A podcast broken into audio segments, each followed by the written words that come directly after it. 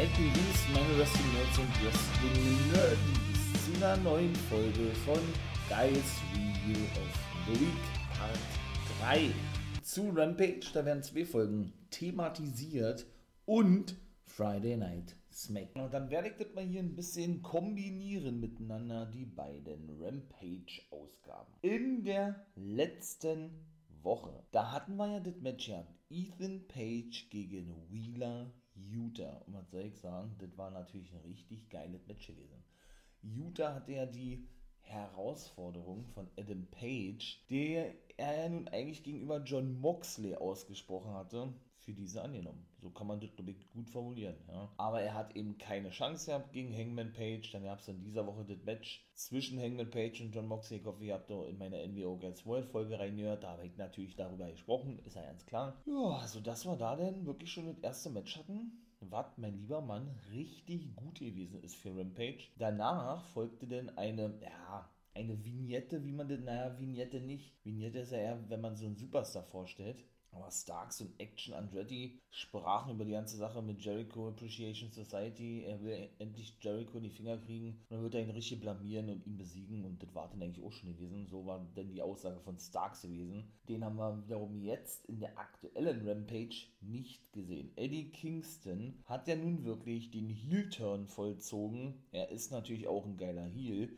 gegenüber seinem jetzt muss man ja beinahe so sagen, ehemaligen Buddy Ortiz. Hat er gesagt, ja, ey, wenn Ortiz noch ein Problem mit mir hat, dann soll er kommen, dann kriegt er nochmal auf die Schnauze, wenn man das mal so formulieren möchte. Beziehungsweise hat er dem House of Black zugesichert, dass sie bald den wirklichen Eddie Kingston sehen werden und der werde dann zu ihnen nach Hause kommen. Also so ein klassisches Ding, oh, ich schließe mich euch denn an dann könnt ihr mal den, den richtigen Eddie Kingston sehen. Aber, also für mich ist Eddie Kingston der realste Dude im Wrestling überhaupt. Und wir sehen schon den realsten Eddie Kingston überhaupt. Weshalb ich mir da nicht irgendwie großartig was vorstellen kann, wohin der Weg führen soll. Ich glaube auch, das ist so aus der Not herausgeboren, dass House of Black jetzt mit Eddie Kingston fehlt, denn eigentlich sollten, oder nicht sollten, sondern wollten Malachi Black und Buddy Matthews ja zurückgehen zur WWE. Sie haben aber die Freigabe nicht bekommen von Donny Khan. Daraufhin haben beide eine Pause gemacht. Buddy Matthews ein bisschen länger wie Malachi Black, der sich auch ein bisschen neu finden wollte, wie er selber sagte, und dann bis auf unbestimmte Zeit vom Wrestling beinahe zurücktritt. Hätte ich gesagt, nur um sechs Wochen später zurückzukommen,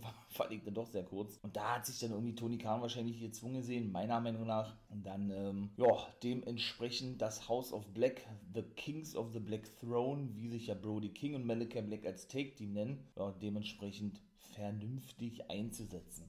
Aber ich meine mal so, um die Trios-Titel treten sie nicht an. Da haben sie bis dato auch, glaube ich, eh eine Chance gehabt oder was, die sie auch nicht nutzen konnten. Ich will nicht sagen, die hängen so ein bisschen in der Luft, aber dennoch, ähm, ja, könnte man die auch besser einsetzen. Natürlich mit Eddie Kingston äh, ist es völlig egal, ob der ein Heel ist oder ein Face, das spielt keine Rolle. Eddie Kingston reißt immer die Hütte ab und ist auch sowieso beliebt Egal ob als Ziel oder, als Face, wie gesagt. Von daher, ja, spielt in meinen Augen da nicht wirklich eine Rolle. Und, und ebenso haben wir auch bei Dynamite in dieser Woche gesehen, Jade Cargill gegen Red Velvet. Könnt ihr euch ja fast vorstellen, wie es ausgegangen ist. Die rieten nämlich in der letzten, also der Rampage aus der letzten Woche aneinander. Ja, das war dann auch wieder, also eigentlich, eigentlich war natürlich auch da schwachsinnig gewesen, wobei das Match wirklich gut gewesen ist bei Dynamite. Red Velvet und Kiara Hogan haben sich ja nun zusammengetan, die ehemaligen Baddies machten sich ein bisschen über Layla Gray lustig. So war es übrigens auch mit Jeff Jarrett und seinen ganzen Buddies, mit Liesel, Saddam Singh und Sanjay Dutt gegenüber den Best Friends gewesen und das war dann eigentlich auch schon. Ähm, ja, in denen dann auch Red Velvet Jade Cargill androhte, ihre Siegesserie zu beenden. Ich brauche ich glaube ich nicht zu erzählen, dass das nicht einge, eingetroffen ist, der Fall, ne? Dass diese ganze Story ja sowieso absoluter Blödsinn ist. Vor allem, sie wollte ja dann auch Kira Hogan und Red Velvet richtig auseinandernehmen und attackieren und mit dieser Intensität, die in vielen Matches oder an, ich möchte ja sagen, an vielen Strecken des Matches oder äh, auch falsch formuliert, ähm, zu gewissen Teilen im Matches, ja, komplett falsch angebracht ist. Die, die, ja, die bringen immer diese Intensität, ich will jemanden, ich sag jetzt mal, wirklich zusammenschlagen, attackieren, wie auch immer, so krass rüber. Nur um dann eigentlich nicht, nicht wirklich was Wahres daraus zu machen. Versteht ihr, was ich meine? Also, das ist so irgendwie, weiß ich nicht. das gefällt mir persönlich überhaupt nicht und die Fehler mit, mit dem TBS-Champion gefällt mir sowieso nicht. Das wird man, ich, mittlerweile mitbekommen haben. Und von daher, ja, hat das für mich keinen Sinn ergeben, dass sie jetzt einfach nur mit Layla Gray, mit ihrem letzten Baddie, neben Hogan und Red Velvet ihren ehemaligen Baddie steht und die nicht irgendwie attackieren will, so wie davor gewesen ist, dass sie doch die große Jade Cargill hintergangen haben, sondern einfach dann akzeptiert die Herausforderung, sich totlacht und dann war das Segment auch schon wieder vorbei gewesen. Also, naja. Gut, ähm, das dritte Match, ja gut, geht weiter im Book of Hobbs. Der besiegte Tony Mudo und Jamie Hater besiegte im Main Event Amy Sakura. Ja, dass, dass Dustin Rhodes und Swerve Strickland ja nun schon diverse Male aneinander geraten sind, zeigte sich auch dort wieder. Denn, und wie gesagt, er kombiniert das ja mit der anderen Folge, da machte sich nämlich der gute Swerve über Dustin Rhodes Familie lustig. Beleidigte Cody, wollte gerade was über Dusty sagen und da sind sie ja sowieso sehr empfindlich. Nicht nur Cody, auch Dustin sagt, ey, wenn du was über meinen Vater sagst, ich hau dir so eine rein. Ja, da hat er gedacht, ja, wenn sich seine beiden Bodyguards, Parker Boudreaux und der andere Herr, der so zugehacktes, zutätowiertes im Gesicht, der heißt übrigens Trench, ja, sich ein bisschen aufplustern, dann möchte ich mal sagen, ähm, ja, tritt der gute Dustin Rhodes ein wenig nach hinten oder zurück, aber nein, das war nicht der Fall gewesen, der ist dann stehen geblieben und da mussten sie von, ich möchte jetzt mal sagen, Security-Mitarbeitern ein wenig zurückgehalten werden, bevor er da ausartet. Und in, der aktuellen Sendung besiegte nämlich Swerve den guten Brian Pillman. Der heißt nicht mehr Brian Pillman Jr., da heißt einfach nur noch Brian Pillman. Dustin Rhodes safete den Pillman, weil es weiter auf ihn losging. Und so haben wir dann also das Match dann schon auf den Weg gebracht zwischen Swerve und Dustin Rhodes. Festgelegt ist es nicht für die nächste Dynamite oder für die übernächste Dynamite, aber das wird natürlich alles noch kommen. Ja, das erste Match war The Elite in der aktuellen Rampage, da bin ich jetzt angekommen. Die besiegten The Firm in Form von Matt Hardy, Isaiah Cassidy und Ethan Page. Ja, gutes Match gewesen. Ja, gab natürlich ab und zu ein paar kleine Unstimmigkeiten, aber ansonsten kommen Matt Hardy und Ethan Page eigentlich gut zurecht. Mark Quinn ist ja verletzt. Die zweite Hälfte von Private Party. Und ja, ich muss sagen, dass die dann auch irgendwo so gut zusammenarbeiten, Hardy und Page den Weg dann in die Hauptshows von AEW gefunden haben, Rampage und Dynamite, hätte ich jetzt so nicht erwartet, denn ich dachte, das ist wirklich so eine reine Fehler bei AEW Dark und Dark Elevation, da hat es nämlich gestartet, denn da wollen sie nämlich auch auf längere Sicht mehr Storyline-Inhalte bringen und es gibt auch jetzt die offizielle erste Hausshow von AEW. Sie gehen jetzt wirklich dann auf Tour. Mal gucken, ob man da vielleicht auch ein bisschen Material aufzeichnet. Am 17. März, ist die erste Tour angesagt. Ich weiß es nicht, äh, das ist auch so ein spezieller Begriff, äh, AEW on Tour oder irgendwie sowas. Und ja, das soll dann wohl auf längere Sicht denn natürlich regelmäßig kommt, denn man hat ja auch wirklich so viele Wrestler, die gar nicht eingesetzt werden. Ne? Siehe Miro. Falls ihr euch fragt, was mit Miro ist, ja, da kann ich euch eigentlich auch nicht weiter sagen, außer wie er hat bisher, ich glaube, zwei Matches im letzten Jahr gehabt oder drei Matches. Der ist so nicht verletzt, der wartet einfach darauf, wieder eingesetzt zu werden. Man muss aber auch mit dazu sagen, dass er selber diverse Storyline-Ideen von Tony Khan bisher abgelehnt hat. Was natürlich auch, ich möchte mal sagen, nicht gerade vorteilhaft ist, beziehungsweise er auch nicht gewillt ist, für gewisse Wrestler bei AEW den Job zu machen, also sich für die hinzulegen, damit diese dann eben einen Push bekommen oder so. Auch das ist immer sehr, ja, sehr, sehr, sehr fragwürdig, nicht, nicht gerade gut angesehen im Wrestling-Business. Von daher warten wir mal ab, wie da weitergeht. In der nächsten Woche sehen wir The Bunny gegen Jamie Hater. Das wird bei Dynamite stattfinden. Top Flight und Air Fox treffen auf The Elite da jetzt um die Trios-Titel, sind vor allen Dingen alles Titelmatches. Konoski, Konoski Takeshita bekommt ein World-Titelmatch gegen MJF und wir Clamp müssen ihre Titel gegen Ass-Boys verteidigen. Ja, und ebenso haben wir dann auch gesehen in der aktuellen Rampage, dass Rouge Daniels besiegt hat im Main Event. Ein mega geiles Match, denn Rouge soll ja in der nächsten Woche Brian Danielson zerstören, so hat MJF das ja gesagt bei Dynamite und hat ihn ja dementsprechend auch bezahlt und hat ja dann auch so was gesagt wie Campeonato, also er will selber den Championship haben, MJF hat es aber nicht wirklich verstanden, von daher bin ich mal gespannt, ob das denn auch äh, irgendwann aufeinandertreffen von den beiden kommen wird. Aber der dritte Match, was bei Rampage gewesen ist, und dann soll es auch gewesen sein, mit den ersten beiden Rampage-Folgen. Wie gesagt, SmackDown kommt natürlich auch noch. Ja, besiegten Tony Storm und Saraya die Renegade Twins, Robin und Charlotte Renegade. Ja, danach haben sie dann die noch voll gesprüht, voll gesprüht, voll gesprayt mit Sprühdosen, so ist es richtig. Da haben sie einfach nur ein L, ein L rauf gesprüht was steht für Loser. Ja, und das war's. Also, wie gesagt, äh, ich weiß nicht, was man sich dabei gedacht hat, Tony Storm äh, und Saraya so schnell turnen zu lassen. Vor allem Saraya war wie lange jetzt ein Face gewesen? Also so ein richtiges Face mit Matches, drei Wochen oder was? Natürlich, sie ist schon davor zurückgekommen, das ist alles richtig. Hat eben Promos gehalten, hat jetzt ihr Rampage-Debüt als Wrestlerin, wie gesagt, denn ebenso gewinnen können, wie gerade sagte. Aber dennoch äh, erschließt sich mir null, aber wirklich null, warum man sie jetzt heel turnen lassen hat. Also da gibt überhaupt gar keinen Sinn. Das habe ich alles schon erzählt. Also ich feiere es überhaupt nicht. Gab auch, auch einen Clip zu Malika Black, der sich eben äußert, wobei das eigentlich gar nicht die, die Stimme von Malika Black gewesen ist. Das war eine andere Stimme gewesen. Denn ähm, ja, die äußerten sich nämlich zu Eddie Kingston. So war das nämlich gewesen. Und, oh, was hatten die denn da gesagt gehabt? Genau, man wird dann bald den richtigen Eddie Kingston sehen und das wird man denn, dem, demnächst wird man die Auferstehung sehen. Naja. Nun gut, das waren zumindest die beiden Rampage-Ausgaben. Dann würde ich sagen, kommen wir noch jetzt zur aktuellen Smackdown-Ausgabe, mein Lieben. Dann, mein Lieben, würde ich sagen, kommen wir doch zu Friday Night Smackdown. Ja, was soll ich sagen? Das war ja wirklich mal eine andere Smackdown gewesen.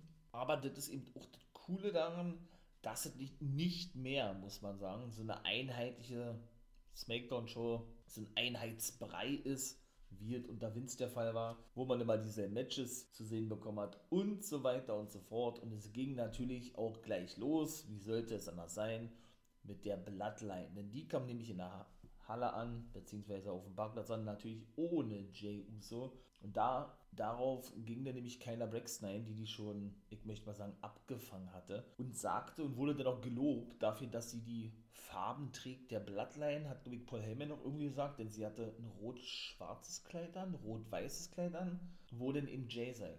Und Paul sprach für Roman, weil der ihm nichts sagen wollte und sagte, es steht weder fest, dass er rausgeschmissen wurde, noch dass er mit dabei ist. Der Standpunkt ist aktuell nicht klar, unsicher, wie man es so formulieren möchte. Und so haben sie dann schlussendlich die Szenerie verlassen. Und ja, dann kamen wir auch schon zum ersten Match und da muss ich natürlich ein bisschen meckern. Denn Ricochet und Braun Strowman sind neue Nummer 1 Herausforderer in der nächsten Woche auf die SmackDown Take Team Titel der Usos. Frage wird natürlich sein, wie machen sie das? Wird Solo Sikoa jetzt der neue der Uso sein und an der Seite seines älteren Bruders Jimmy Uso die beiden Titel verteidigen oder den Titel verteidigen? SmackDown Take Team Titel. Oder aber wird Jay denn doch am Start sein? Man weiß es nicht. Das ist schon mal die erste Kontroverse, aber das ist natürlich alles Storyline-mäßig und ist auch wirklich alles geil diese ganze Thematik rund um Roman Reigns und Sami Zayn ist sowieso nice. Wobei ich finde, das geht gerade so ein bisschen zu schnell alles, weil man jetzt wahrscheinlich merkt, okay, alles klar, wir müssen jetzt mal so langsam das Ende einläuten, den Split einläuten. Wir müssen jetzt eben auch mal was Großes bringen. So kommt mir es zumindest vor. Muss ich dennoch sagen, ich finde es nicht geil, dass ein zusammengewürfeltes Take-Team wie Strowman und Ricochet, die sich gut verstehen, auch privat gerade mal zwei Matches gehabt haben, dann auf einmal so ein Turnier gewinnen dürfen. Und ich ahne beinahe Schlimmes, denn ich glaube, sie dürfen auch in der nächsten Woche die Take Team Titel gewinnen. Wir kommen noch kurz zum anderen Match. Ich sag noch gleich mal zum, zum Take Team Match weiterhin, denn es wird ein Nummer 1 Herausfordermatch geben auf den Intercontinental Championship von Gunther. Santos Escobar und Rey Mysterio werden dann zum ersten Mal aufeinandertreffen, ist aber ein Fatal Four Match. Und nach langer Zeit wird Rey dann wieder generell mal eine Titelchance bekommen oder ein Nummer 1 Herausfordermatch bestreiten. Santos generell zum ersten Mal und ebenso zum ersten Mal dabei Madcap Moss zum Beispiel. Den sehen wir ja jetzt auch nicht regelmäßig, aber der hat auch ein cooles Gimmick eigentlich und war eigentlich bis dato immer sehr präsent und ist ja mit Emma wohl zusammen, also auch im, im, im, im, im privaten Leben, ja, also auch in Real Life. Aber da ist dann auch nicht mehr viel gesagt worden, ne, zum ehemaligen Backup von Happy Corbin bzw. Baron Corbin und Karen Cross, wie gesagt, ist Nummer 4. Das ist auch geil, ja, aber ich hätte mir eher gewünscht, dass der weiter eine große Rolle im World-Titel-Geschehen spielt. Na, aber gut. Wir warten mal ab, was dann noch in Zukunft so kommen wird, nicht wahr? Aber was wollte ich jetzt noch sagen?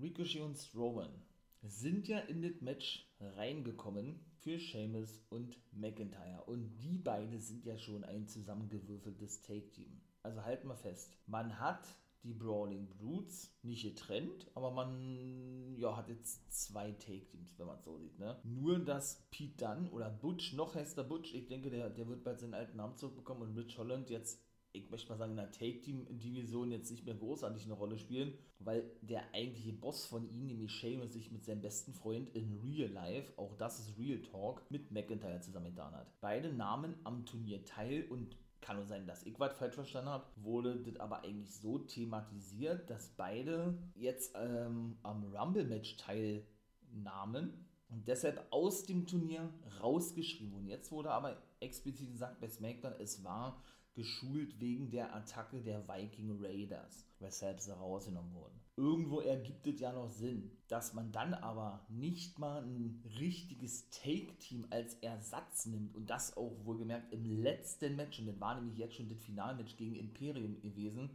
die, die sie eben besiegen durften, finde ich denn nicht geil. Also muss ich ganz ehrlich sagen, sowas mag ich persönlich überhaupt nicht, ja wenn man dann generell ja, sich äh, vorher arbeitet hat in dem Turnier, obwohl es ja gerade mal zwei Matches gewesen sind und dann so ein zusammengewürfeltes Team das Spotlight bekommen für ein anderes zusammengewürfeltes Team mit der Begründung, dass sie Seamus und McIntyre ersetzt haben, was ja jetzt revidiert wurde, weil die eben am Rumble-Match teilnahmen, finde ich nicht geil.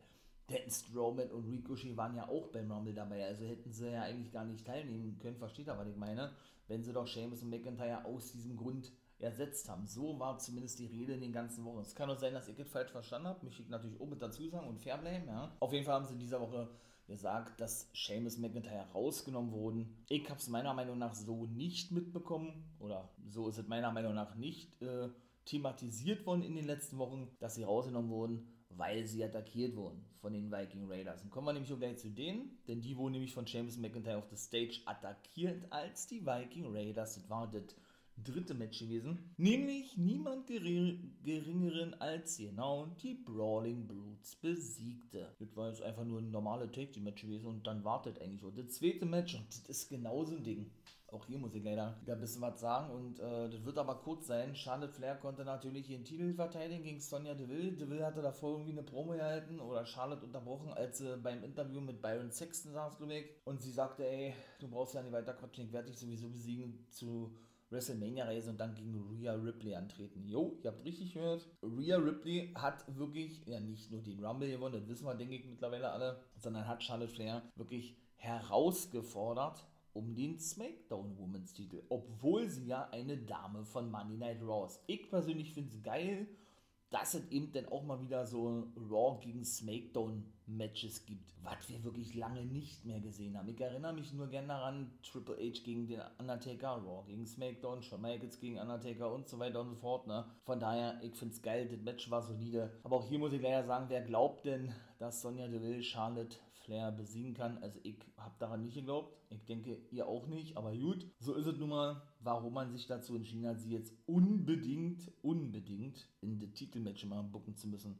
Das wird dann, glaube ich, nur die WWE wissen. Aber man merkt dennoch trotzdem immer wieder so gewisse Booking, Booking-Entscheidungen, Booking, Booking der Matches, Booking-Phasen, ich weiß nicht, wie ich das beschreiben soll, die so irgendwie festgefahren sind, die so automatisch von denen gebuckt werden, weil sie so im Kopf drin sind was alles noch auf Vince McMahon zurückzuführen ist. Also hat er gute Arbeit geleistet. Das, also gute Arbeit im Sinne dahingehend, dass er ihn wirklich so gewisse Matcharten so eingebläut hat und so reingehämmert hat im Laufe der ganzen Jahrzehnte, wo er ja eben der Boss gewesen ist von Vince McMahon, also auch der Kreativchef war, dass man dann wahrscheinlich gar nicht mehr um teilweise wirklich unlogische Matches herumkommt. Siehe das Booking, was ich gerade gesagt habe. Denn wir sind ja in den letzten Jahren oder nicht in den letzten Jahren, in den letzten Monaten eines Besseren belehrt worden.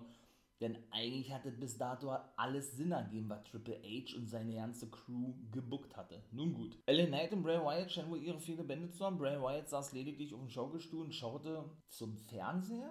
War das ein Fernseher oder aus dem Fenster? Dann kam Uncle Howdy mit zu, legte seine Hand auf die Schulter. Dann guckte der, habe ich mich schon gut erschrocken, wirklich sehr schnell in die Kamera. Bray Wyatt schaute zuvor Uncle Howdy an und das war dann eigentlich auch schon gewesen. Also bin ich mal gespannt, wie es auch dort weitergehen wird. Ne? Fäden die beide gegeneinander. sind jetzt zusammen. Auch das ist ja immer wieder so eine Kontroverse, aber für mich die geilste Storyline im gesamten Wrestling-Business aktuell. Und es sah ja eigentlich wirklich danach aus aktuell, als wenn sie beide gegeneinander fäden. Ne? Denn er hat ja Bray Wyatt, also der gute Uncle Howdy, die Sister Abigail selber verpasst, um ihn wahrscheinlich wach zu rütteln, wer er wirklich ist. So vermute ich mal zumindest, oder so, so sollte das wahrscheinlich dargestellt werden. Ja, nur um ihn ja denn doch zu unterstützen beim Pay-Per-View, indem er ja LA Knight nach dem Match attackierte. Ne, wir haben ja diesen Monster-Spot gesehen, also auch da gibt es wieder Kontroverse, ja, äh, ist er jetzt auf der Seite von Wyatt oder hat Wyatt ihn, ihn jetzt auf seine Seite gezogen, denn er hat ja Uncle Howdy die Anweisung gegeben, er hat ja beim Pay-Per-View nach oben geguckt, wo er auf diese, diese, ja, was ist denn das, eine Empore stand und hat dann genickt, so eine Art, okay, alles klar, du kannst runterspringen.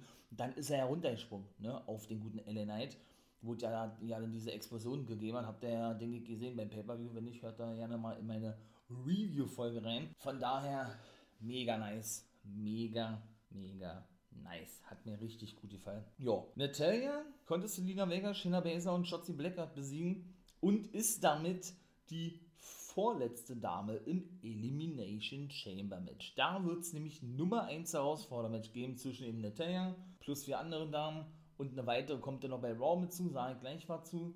Ja, die dann eben gegeneinander antreten werden und die Siegerin aus diesem Match wird dann eben um den Raw Women's Titel antreten bei WrestleMania. Es sind ja auch Smackdown-Frauen dabei, sie machen es also genauso wie mit Charlotte Flair und mit Ripley. Habe ich ja schon erzählt. Ripley als Raw hat SmackDown Championess Charlotte Flair herausgefordert. Allerdings, wie das wieder zustande kam, gefällt mir nicht. Was meine ich damit? Nämlich Asuka von Monday Night Raw, Liv Morgan und Raquel Rodriguez von SmackDown und Nikki Cross ebenso von Raw sind, sind einfach so bestätigt worden. Natürlich. Also Adam Pierce legt diese vier Damen einfach fest und die anderen zwei Plätze werden dann ausgetragen in jeweils zwei Fatal Four Matches. Eins haben wir gerade gesehen bei SmackDown, was ich gerade erzählt habe, Natalia hat gewonnen. Und in der nächsten Woche bei Raw, was wir dann sehen werden zwischen Piper Niven, ehemals Doudrop, hat ja nun endlich ihren, ihren alten Namen zurück, Mia Yim, Carmella, die zurückkehrt und Candice LeRae.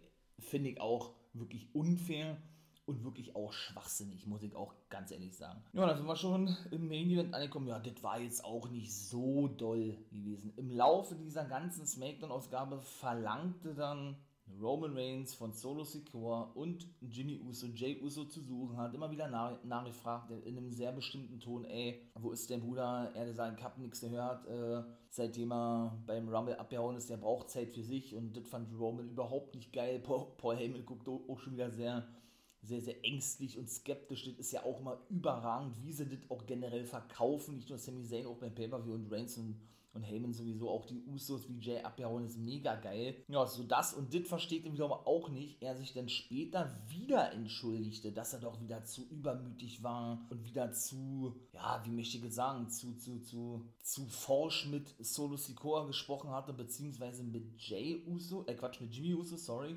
und schickte die dann beide in den Tourbus, mit denen sie angekommen sind, weil da gibt es ein schönes Essen, da könnt ihr schon mal ein bisschen was mampfen und ich komme danach. Der sagt, ich muss da was erledigen. Also dieses ständige Entschuldigen, ja, von dem Tribal Chief, das gefällt mir persönlich auch nicht. Und ich weiß auch gar nicht, was das immer soll, weil das war ja auch bei Sammy der Fall gewesen. Ach so, das hat er auch noch gesagt, Roman Reigns, ja, Sammy hat sich jetzt so gegen ihn gestellt, der hat alles für ihn getan und ihm immer wieder neue Chancen gegeben. Hat er das nämlich auch schon gemacht. Da hat er sich auch entschuldigt, hat auch bei Jimmy schon, dass er zu forsch war. Was soll das? Worauf soll das hinauslaufen? dass er da irgendwie Schwäche zeigt oder was? Ich weiß nicht. Auf jeden Fall war das dann nämlich so gewesen, dass er alleine nach draußen ging mit Paul Heyman und eben auf diese Thematik eingehen wollte, rund um Sami Zayn und sagte eben auch noch, dass das als respektlos empfindet. Das war auch noch gewesen dass Jay nicht am Start wäre, da die Usos dann nächste Woche ihre Take Team Titel verteidigen müssen und sie dann sozusagen, ich möchte mal sagen, geschwächt sind oder schwach oder als Schwächlinge rüberkommen. So soll das ja immer dargestellt sein von Roman Reigns, ja. Ja, auf jeden Fall konnte er schlussendlich gar nicht so viel sagen, deshalb fand ich das auch nicht so doll. Wirklich im, ähm, im Main Event, weil da ist er schon von einem maskierten oder von einem maskierten Typen, wollte ich gerade sagen, von einem Typen in einem schwarzen Hoodie attackiert worden der die Kapuze bis ins Gesicht gezogen hat. Und natürlich war es Sami Zayn gewesen, ja. Dann konnte sich Roman Reigns kurz zurückarbeiten, wollte den Stuhl einsetzen, den Heyman ihn zugeschoben hatte, weil er, weil er davor verlangte. Roman Reigns konnte dann aber doch nicht, weil er sich ein Spear einfing von Sami Zayn. Schlussendlich hat Zayn ihn dann herausgefordert für Elimination Chamber, ist natürlich gleich festgelegt worden. Er will jetzt also den Titel haben von Roman Reigns oh Wunder, oh Wunder, wen verwundert es, ja. Nur um dann abgefertigt zu werden von Solo Sikoa und Jimmy Uso, die das nämlich mitbekommen hatten. Und bevor sie denn, beziehungsweise Solo Sikoa, den Running Butt Slam, so sag ich das mal zeigen konnte, weil die hatten den Kopf von Zayn in den Stuhl eingeklemmt, hielt ihn Roman Reigns zurück, befreite Sami Zayn und sagte dann einfach, nee, so machen wir das nicht. Äh, ich habe jetzt nur noch eine Ansage zu machen und sagte dann zu ihm, ey, Sammy, ich werde dich zerstören in deiner Heimat, denn das findet ja in Montreal statt. Eliminate, der Elimination Chamber Paper, ich glaube zum ersten Mal überhaupt in Kanada und werde dich vor deiner Familie demütigen, wenn du der Meinung bist, dass du, dass du mich so hintergehen musst. Und dann war SmackDown vorbei gewesen. Ja, also Fazit war wirklich gut gewesen. Hat mir gut gefallen, mal was anderes gewesen. Ein paar Sachen habe ich gar nicht erzählt, was mich persönlich nicht so interessiert, nicht so oder was mir nicht so gut gefällt, habe ich gar schon erzählt, aber das soll es gewesen sein. Abonniert gerne den For Life Wrestling Podcast hier, dann äh, verpasst ihr, wie gesagt, keine Episode mehr. Wenn ihr mich unterstützen wollt, wäre natürlich super. Vielen Dank schon mal dafür. Und dann soll es das auch gewesen sein. Ich bin raus. Wir hören uns wie immer in der nächsten Review. Schreibt mir gerne bei Facebook und Twitter, was ihr denn von der aktuellen Smackdown gehalten habt oder was hättet ihr besser gemacht. Und dann soll es gewesen sein.